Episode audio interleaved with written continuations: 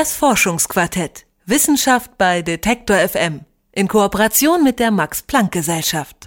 Willkommen beim Forschungsquartett. Mein Name ist Lars Hendrik Setz und ich bin dieses Mal nicht alleine, denn meine Kollegin Lara-Lena Götte ist dabei. Hallo Lara-Lena. Hallo. Wir haben uns ganz schön viel vorgenommen, denn wir begeben uns heute auf die Suche nach dem Ursprung des Lebens. Bist du bereit? Ich bin bereit. Na dann los.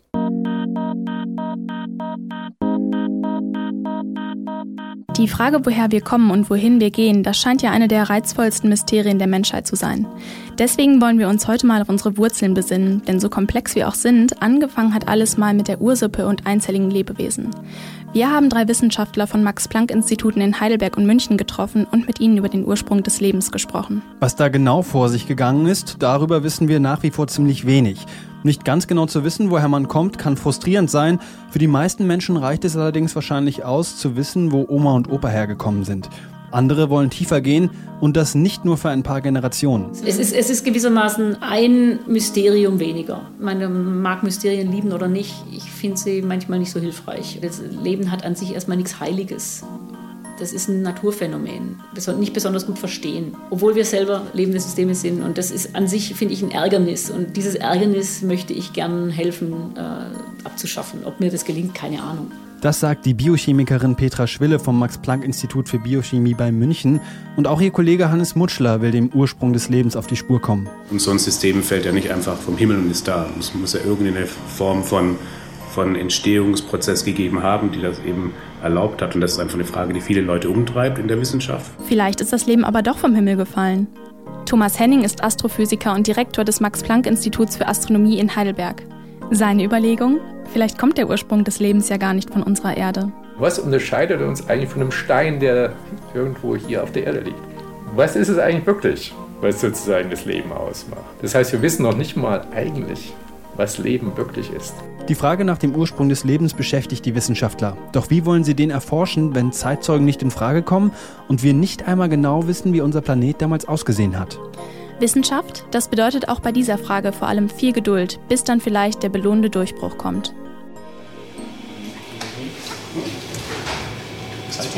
It's working. So someone in a good mood. yeah, it's working. Yeah. Which one? The self-replicator, the two-part self-replicator, uh, is showing ligation. Ein Labor, in dem Wissenschaftler bunte Flüssigkeiten zusammenmixen, ist das hier nicht. Stattdessen stehen drei Männer in einem kleinen Raum vor ein paar ratternden Geräten. Es scheint, als seien die drei gerade zu einem Durchbruch gekommen. Die Forscher um Hannes Mutschler murmeln aufgeregt. Mutschler leitet die Forschungsgruppe für biomimetische Systeme am Max-Planck-Institut für Biochemie in München. Die Forscher versuchen hier nachzubauen, wie der Ursprung des Lebens ausgesehen haben könnte. Also in dieser Maschine, die hat jetzt zum Beispiel gerade minus 30 Grad und das ist nur deswegen nicht gefroren, weil da äh, ein Antifreeze-Mittel drin ist. Und hier in diesen Mini-Tubes, also Röhrchen, Probenröhrchen, findet jetzt gerade eine Ribozymreaktion statt. Und nach einiger Zeit nimmt man die Probe raus und dann analysiert man die mit ähm, der sogenannten Gelektrophorese zum Beispiel, wo man visualisieren kann, welche RNA-Reaktion stattgefunden hat. Also hat es zum Beispiel die RNA geschafft, dass sie sich repliziert hat. Bei der Erforschung des Lebens konzentriert sich Mutschlers Team auf einen Träger der Erbinformation, die RNA. Diese ist, anders als die DNA, quasi eine eher simplere Version des Informationsträgers. Über sie gibt es geteilte Meinungen oder vielmehr über ihre Rolle in der Evolution. Wie eine ganz frühe Evolution ausgesehen haben könnte, erklärt die sogenannte RNA-Welthypothese. Ihre Vertreter sagen, dass die Ribonukleinsäure, kurz RNA, eine der wichtigsten Zutaten für den Ursprung des Lebens war. Den Anstoß dazu haben Veröffentlichungen der 80er Jahre gegeben. Sie haben gezeigt, dass in bestimmten Einzellern neben Enzymen auch RNA-Moleküle chemische Prozesse anstoßen. Ziemlich leicht ausgedrückt, die RNA ermöglicht quasi die Entstehung von neuer RNA. In Anlehnung an die Enzyme hat man diese neu entdeckten RNA-Strukturen Ribozym genannt. Wenn man sich anschaut, wie zum Beispiel Enzyme oder Proteine in unseren Zellen gemacht werden. Und die werden von der RNA gemacht, die heißt Ribosom, das ist ein sogenanntes Ribozym, also eine katalytische RNA. Und das ist sehr ungewöhnlich, weil normalerweise wird die Katalyse von Enzymen, also von Proteinen, durchgeführt. Das heißt, Enzyme, Proteine werden von der RNA erzeugt. Und sie werden von der RNA erzeugt in dem eine andere RNA als, nicht als Genom, aber als Informationsträger abgelesen wird. Also eine RNA als Ribozym liest eine andere RNA ab und baut dann damit die Perlenkette des Enzyms, also von Proteinen. So könnte der Ursprung des Lebens also ausgesehen haben. Lange vor der DNA hat eine sich selbst kopierende RNA für die Vervielfältigung des Lebens gesorgt. Doch einen Haken hat das Ganze. Wo kamen die Bestandteile der RNA her und unter welchen genauen Umständen kann sich RNA selbst vervielfältigen? Das sind offene Fragen, die Kritiker der Hypothese oft ins Feld führen. Hannes Mutschler nutzt die RNA-Welthypothese als Grundlage, um an der Klärung dieser offenen Fragen zu arbeiten. Und das versuchen wir zum Beispiel herauszufinden, kann man eine RNA bauen, die sich selbst vervielfältigt wenn man da den Fuß in der Tür hat, dass, dass man RNA findet, die das kann, also wenn man das Rad am Laufen hat, dass, dass sich was selbst repliziert, dann kann man auch untersuchen, kann sich das auch evolvieren. Eine der größten Herausforderungen ist dabei, die Bedingungen zu finden, an der sich die RNA am wohlsten fühlt. Im Vergleich zur DNA ist die nämlich sehr instabil und zerfällt oder faltet sich leicht zusammen. Was mögliche Szenarien für die Vervielfältigung von RNA angeht, haben Mutschler und sein Team jedoch bereits eine vielversprechende Spur. Und was wir dann später entdeckt haben, ist, dass diese von den Ribozymen katalysierten Reaktionen, die sehr gut in Eis funktionieren, noch besser funktionieren, wenn man sie periodisch auftaut und wieder einfriert. Der Anfang allen Seins, eine glühende Erde, überall Lava und Feuer. Von solchen klischeehaften Vorstellungen müssen wir uns also wahrscheinlich verabschieden. Gleichzeitig müssen wir uns mit dem Gedanken anfreunden, dass wir nicht wissen, wie genau die Erde beim Ursprung des Lebens ausgesehen hat. Deshalb gilt es, verschiedene Szenarien im Labor nachzustellen. So könnten die Forscher die Bedingungen herausfinden, unter denen eine Vervielfältigung auf RNA-Basis stattfinden kann. Auch Mutschler hat nicht den Anspruch herauszufinden, wie der Ursprung des Lebens ausgesehen hat, er möchte wissen, wie er vielleicht ausgesehen haben könnte. Also unsere Forschung ergibt nur Sinn, wenn man davon ausgeht, okay, man kann es reproduzieren und es gibt vielleicht sogar mehrere Möglichkeiten, wie Leben entstehen kann. Es sagt ja keiner, dass, dass es nur diese eine Art und Weise gibt, wie Leben entstehen kann. Vielleicht ist es ja sogar gewesen, dass, und davon gehen auch viele aus, dass Leben zum Beispiel an mehreren Orten auf der Erde entstanden ist also dass es ein Ereignis war, das sogar relativ robust war. Und nur wenn das gegeben ist, wenn es ein robustes Ereignis ist, das, äh, das wir reproduzieren können, dann ist es überhaupt mit der Wissenschaft, äh, kann man wissenschaftlich an die Sache überhaupt erst rangehen. Wie könnte die RNA-Welt entstanden sein? Das wird noch immer erforscht, denn einen Beweis für die These gibt es noch nicht.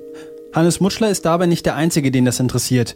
Am Max-Planck-Institut für Astronomie in Heidelberg wird ebenfalls eine Theorie der Entstehung der RNA untersucht, und zwar von diesem Mann. Also, mein Name ist Thomas Henning, bin äh, Direktor am Max-Planck-Institut für Astronomie und der Leiter der Abteilung Planeten- und Sternentstehung. Aber was hat ein Experte für Planetenentstehung mit dem Ursprung des Lebens zu tun? Angefangen hat das alles mit einer Entdeckung, die mit der RNA-Welt noch gar nicht so viel am Hut hat. Und zwar mit der Entdeckung von immer mehr Gesteinsplaneten. Wir wissen, dass Planeten ja in Scheiben um junge Sterne entstehen. Diese Scheiben sehen wir unterdessen auch. Wir kennen deren Strukturen, wir können die sogar auflösen. Wir haben unterdessen Spiralarme und Lücken gefunden. Von denen gibt es einige, die vermutlich Umweltbedingungen bieten, die die Entstehung von Leben begünstigen könnten. Für Henning ergibt sich daraus eine spannende Frage, die sich wahrscheinlich schon einmal viele Menschen gestellt haben. Gibt es denn Leben außerhalb der Erde, vielleicht im Sonnensystem, vielleicht auf anderen Planeten? Dann kann man noch die nächste Frage stellen. Ist es eigentlich sehr wahrscheinlich, dass sich Leben bildet, wenn die Bedingungen so sind wie auf der Erde äh, zur Zeit der Entstehung des Lebens? Und das ist eigentlich die Frage, die mich besonders in, interessiert. Äh, mit anderen Worten, wenn die Bedingungen richtig sind, entsteht dann Leben immer? Oder ist das tatsächlich ein Prozess, der eine große Ausnahme darstellt. Ich glaube, diese Frage können wir gegenwärtig nicht beantworten. Also mit anderen Worten, die Forscher wollen wissen, ob das Leben auf der Erde eine Ausnahme ist. Und da kommt dann wieder die Überlegung der RNA-Welt ins Spiel. Heute wissen wir, der Bauplan für das Leben, wie wir es kennen, beruht auf der DNA. In ihr sind die verschiedensten Informationen gespeichert. Zur Zeit der Entstehung des Lebens kann man sich aber eigentlich kaum vorstellen, dass es die DNA schon gab. Die ist nämlich einfach gesagt viel zu kompliziert. Stattdessen geht man davon aus, dass das Leben aus der einfacheren RNA entstanden ist. Unklar ist nur, wie ist diese RNA entstanden? Wir haben uns gefragt, wenn man bestimmte Bedingungen annimmt, die plausibel für die frühe Erde sind, denn das ist ein großes Problem, tatsächlich die exakten Bedingungen festzustellen. Was passiert dann an Chemie in diesen Umgebungen? Und gegenwärtig werden mehrere Umgebungen diskutiert, wo das Leben auf der Erde entstanden ist.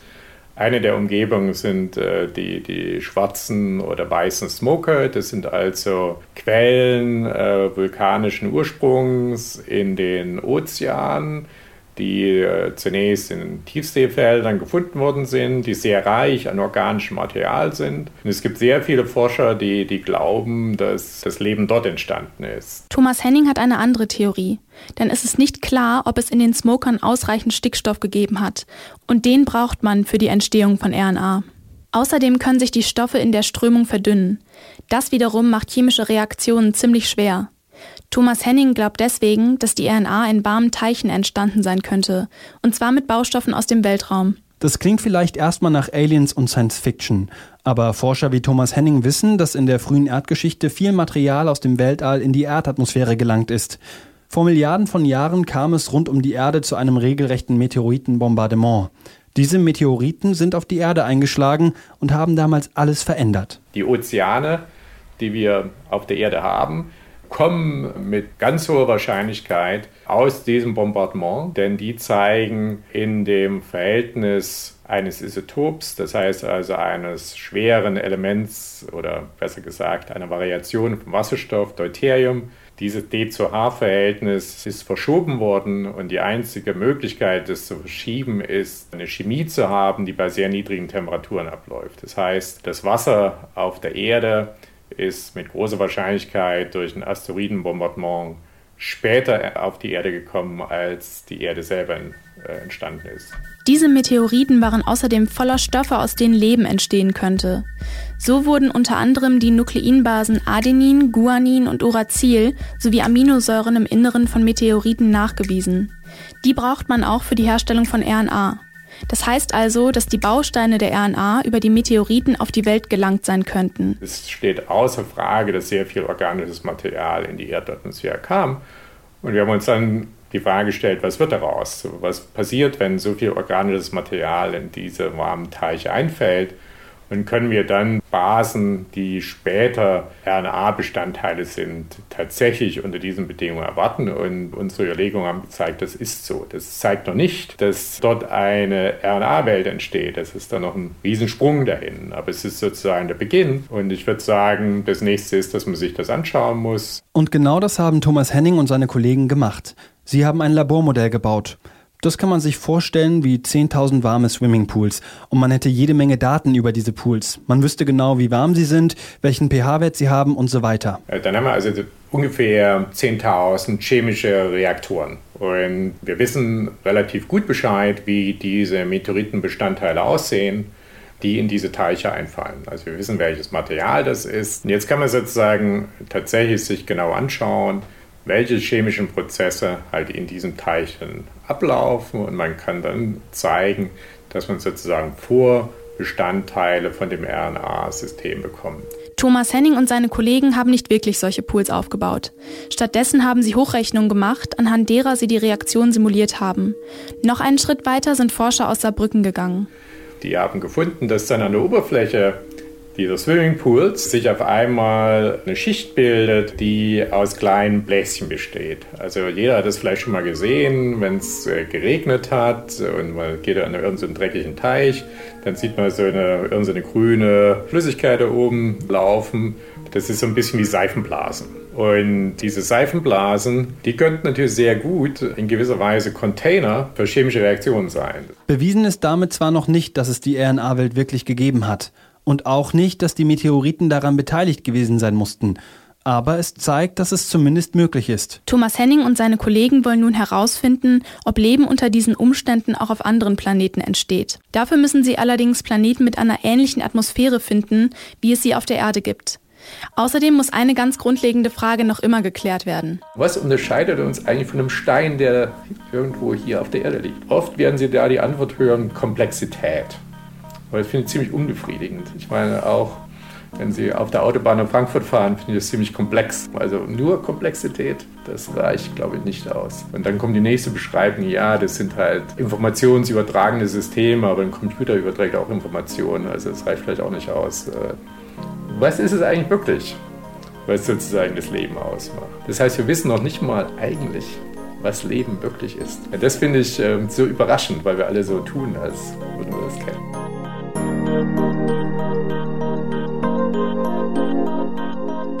Was unterscheidet tote Materie von lebendiger? Warum sagen wir, dass eine Pflanze lebt, ein Stein aber nicht? Diese Kriterien des Lebens sind menschengemacht. Wir entscheiden also, was Leben ist und was nicht. Tatsächlich gibt es einen Haufen an Kriterien, die das Leben definieren können und über die nach wie vor Uneinigkeit besteht. Trotzdem haben sich Wissenschaftler und Wissenschaftlerinnen auf ein paar Merkmale des Lebens geeinigt. Das sind auch die Kriterien, mit denen Forscher und Forscherinnen des Netzwerks MaxSyn Bio arbeiten.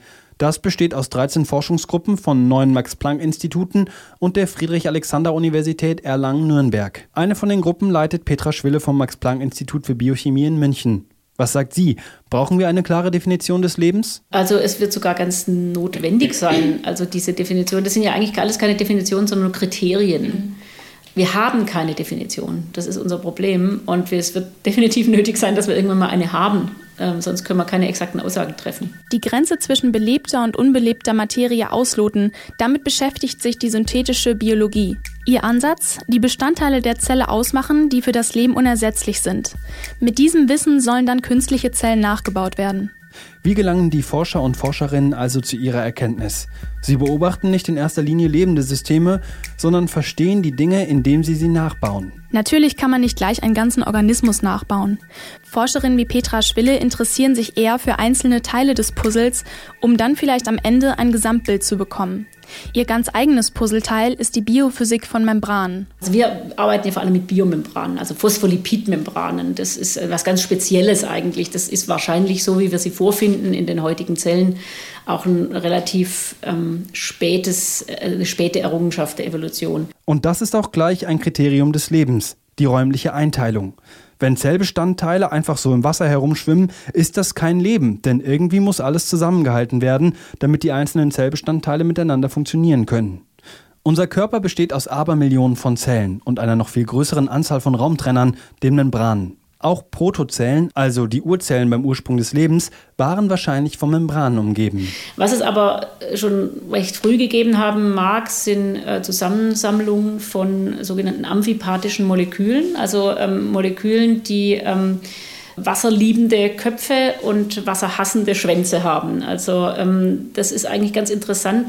Es geht ja darum, verschiedene Bereiche von zum Beispiel wässriger Umgebung voneinander zu trennen. Dabei sind Membranen keineswegs statische Wände, sondern flexibel und vor allem teilbar. Und das ist ein weiteres Kriterium des Lebens, die Fähigkeit zur Vervielfältigung. Also wenn aus einer Zelle zwei Zellen mit identischer Information werden. Man muss sich das vorstellen wie Seifenblasen. Unter Wasser und Seifenblasen blasen sie dagegen, dann teilt die sich. Und das ist eben die Eigenschaft dieser Biomembran, dass sie sich im Prinzip durch sehr wenig, ähm, man braucht sehr wenig Kraft, und sehr wenig Impuls, um die tatsächlich zu teilen. Und das ist natürlich für einfache äh, sozusagen Urzellen ähm, vermutlich eine sehr gute Eigenschaft gewesen, um sowas wie Zellteilung und Replikation mit wenig Aufwand, mit wenig Energieeintrag zu realisieren. Und das genau versuchen wir zu verstehen. Die Membran braucht also vor allem zwei Qualitäten, die erst einmal recht gegensätzlich erscheinen. Sie muss stabil genug sein, um den komplexen chemischen Cocktail im Inneren der Zelle zusammenzuhalten. Außerdem muss sie flexibel genug sein, um sich teilen zu können. Doch was hat den Impuls für die Teilung von Protozellen gegeben und damit den Startstoß für die Vervielfältigung des Lebens geliefert?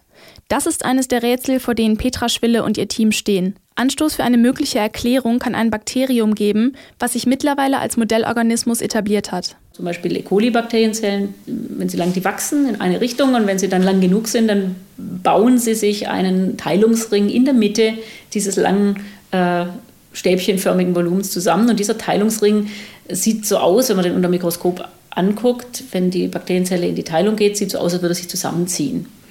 Und es ist relativ gut verstanden, was für Proteine diesen Ring aufbauen. Was sehr wenig verstanden ist, ist, wie die das schaffen, den Ring zu, zusammenzuziehen. Obwohl E. coli erst viel später in der Evolution entstanden ist, kann das Wissen über die Zellteilung der Darmbakterien Aufschluss über die Zellteilung von Urzellen geben.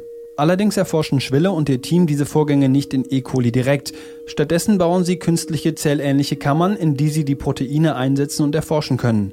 Das ist quasi Biologie wie aus dem Baukasten. Dabei ist die Devise so viel wie nötig, so wenig wie möglich. Es geht darum, Komplexität zu reduzieren, um so grundlegende Mechanismen zu verstehen. Das könnte man in E. coli erforschen. Das Problem ist, in E. coli gibt es hunderte und tausende von verschiedenen Proteinen. Und daraus zu finden, was jetzt eigentlich äh, letztlich das Wichtige ist und was das Unwichtige ist, ist unendlich schwierig. Also das, ähm, das ist eigentlich der Grund, warum ich überhaupt mal in diese künstliche Zellrichtung ähm, gegangen bin, weil es eben alles nicht klar, also man kann sehr viel, man weiß sehr viel über einzelne Proteine und was sie tun in Zellen, aber man weiß es eben nie mit der äh, Präzision und auch mit der Verbindlichkeit, wie man zum Beispiel in der Physik Aussagen treffen kann, weil man nie ähm, die Systeme wirklich sauber hat. Ja, also da kam immer jemand um die Ecke kommen und sagen, da gibt es ein Protein, das habt ihr euch gar nicht angeguckt. Vielleicht macht es da ja mit. Ja, und dann kann man sagen, ja, tatsächlich, wir haben uns das nicht angeguckt und es kann durchaus sein, dass das mitmacht und dann stimmt unsere ganze Theorie nicht. Fest steht, je komplexer ein System, desto störanfälliger das Experiment. Deswegen nutzen die Forscherinnen und Forscher des Maxyn-Bio-Netzwerks den Bottom-up-Ansatz. Das heißt, sie erschaffen ein einfaches biologisches System neu. In diesem Fall ist die synthetische Zelle aus dem Labor jedoch nur ein Mittel zum Zweck. Denn die Zeit noch einmal zurückdrehen und die Vervielfältigung des ersten Lebens direkt in den Urzellen erforschen, das ist schlichtweg nicht möglich. Wenn man immer versucht, Vögel zu imitieren und sozusagen einen Vogel zu bauen und sich irgendwie beschwingen zu, dann funktioniert das nicht, weil man es nie genau so hinkriegen wird. Aber wenn man versucht, an was für Gesetzen hängt es denn eigentlich, ob was fliegt oder nicht, wenn man sich versucht, sozusagen die Physik dahinter zu erklären, zu sagen, okay, ich brauche jetzt eben den Auftrieb und den Auftrieb kriege ich, indem ich Strömungsprofile baue und die Strömung oben eben sehr viel schneller ist als unten und dann geht es nach oben, das sind Sachen, die, ähm, die eben sozusagen Gesetzmäßigkeiten, die, mit denen wir versuchen, der Sache auf den Grund zu gehen. Und diese Gesetzmäßigkeiten, da wissen wir eben noch sehr, sehr wenig. Und das können wir aber nur herausfinden, wenn wir uns sozusagen rantasten mit Hilfsmodellen, die natürlich überhaupt nicht das Phänomen abbilden, aber vielleicht ein Teilaspekt. Ob Philosophie, Religion oder die Naturwissenschaften, sie alle beschäftigen sich mit dem Ursprung des Lebens und versuchen eine Antwort auf die Frage zu finden, wo kommen wir eigentlich her? Obwohl die Suche nach dem Ursprung eine Mammutaufgabe zu sein scheint, gibt es viele Wissenschaftlerinnen und Wissenschaftler, die ein bisschen mehr Licht ins Dunkeln bringen wollen. Und genau wie das Leben selbst ja ein Prozess über viele, viele Jahre war, ist auch die Suche nach dem Anfang noch immer ein langer Weg. Das war das Forschungsquartett, dieses Mal mit einer langen Ausgabe über den Ursprung des Lebens. Geholfen dabei hat mir Lara Lena Gödde. Vielen Dank dafür. Danke dir. Wenn Sie noch mehr Forschungsquartett hören wollen, dann abonnieren Sie den Podcast bei Spotify, Deezer, Apple Podcast oder einfach auf Detektor FM. Bis zum nächsten Mal.